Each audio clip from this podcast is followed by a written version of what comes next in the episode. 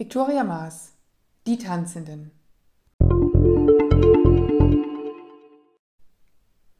Es war an einem kalten Februartag, als Victoria Maas vor einem der berühmtesten Krankenhäuser von Paris, dem Hôpital de la Salpêtrière, auf einen Freund wartete.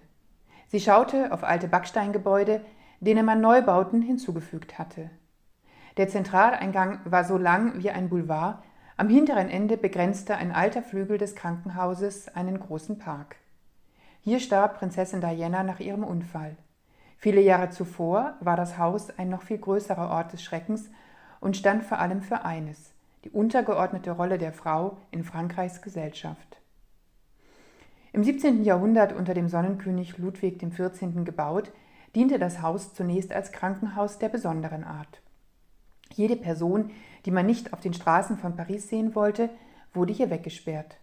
Arme und Kranke, Prostituierte, Geisteskranke, Epileptiker, Depressive. Bis zu 8000 Menschen vegetierten in diesem Moloch vor sich hin, meist Frauen. Erst Ende des 18. Jahrhunderts endete die Zeit der Zwangsbehandlungen und eine Entwicklung hin zur Heilung von Nervenleiden statt Verwahrung setzte ein. Freilich immer noch nicht eine Behandlung im heutigen Sinne. Noch weitere 100 Jahre sollten vergehen, bis das Haus im Zentrum einer gynäkologisch definierten Hysterie wurde und der Neurologe Jean-Martin Charcot dort wirkte. Es ist diese Zeit, in der Victoria Maas ihren Debütroman spielen lässt. Eine Zeit, in der unter Charcot die sogenannten Hysterikerinnen ihre großen öffentlichen Auftritte hatten. Vor einem mehrere hundert Menschen umfassenden Auditorium ließen sie sich hypnotisieren oder auch nicht und bedienten den Voyeurismus der Zuschauer mit einer perfekten Hysterieshow. Doch es gab noch eine andere Attraktion. Einmal im Jahr, Mitte März, rief man zum Bal des Folles, dem Ball der Verrückten. Er war das Ereignis der Stadt, geehrt durfte sich fühlen, wer eingeladen war. In bunten Kostümen und Kleidern feierte die Haute Volée mit den Kranken, gierig darauf, den nächsten Anfall und den Grusel verdrehter Augen und Glieder zu erleben. Bis Anfang des 20. Jahrhunderts das Treiben ein Ende hatte. Der Ball geriet in Vergessenheit. Victoria Maast zerrt dieses dunkle Kapitel der Medizingeschichte wieder ans Licht. Ihr Roman macht deutlich, in welcher Abhängigkeit man Frauen hielt. Abhängig vom Ehemann oder Vater, meist mäßig bis gar nicht gebildet, ohne Möglichkeit, einen normalen Beruf zum Broterwerb auszuüben.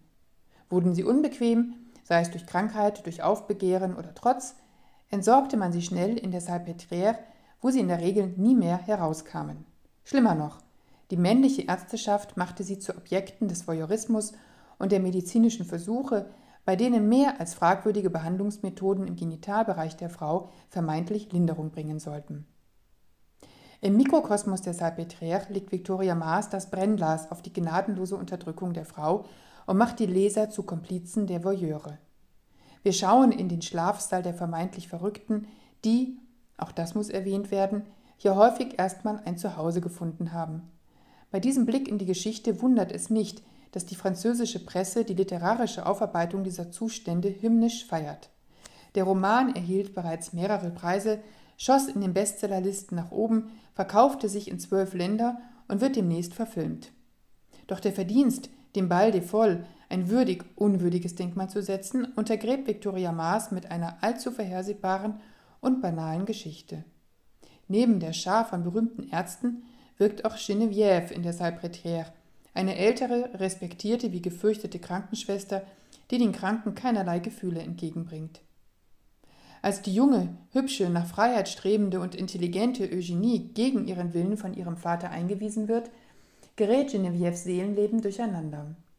Was folgt, ist, im Einklang mit einigen stereotypen Nebendarstellern, eine sprachlich wie inhaltlich recht flache Geschichte, die wie ein Alibi wirkt, um dem Kernthema einen Rahmen geben zu können. Doch ob es für die Wiederentdeckung des Bal des Folles ausgerechnet dieser Geschichte bedurfte, sei dahingestellt.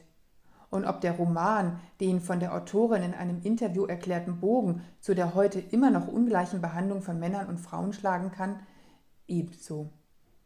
Victoria Maas, Die Tanzenden, Piper Verlag, München 2020.